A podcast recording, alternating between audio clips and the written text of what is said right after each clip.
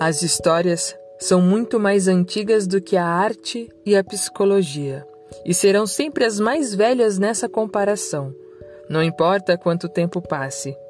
Um dos estilos mais antigos de relato que muito me intriga é o estado de transe apaixonado, no qual a contadora pressente a plateia, seja ela composta de um indivíduo ou de muitos, e entra no universo entre os universos, no qual uma história é atraída para a contadora em transe e transmitida através dela.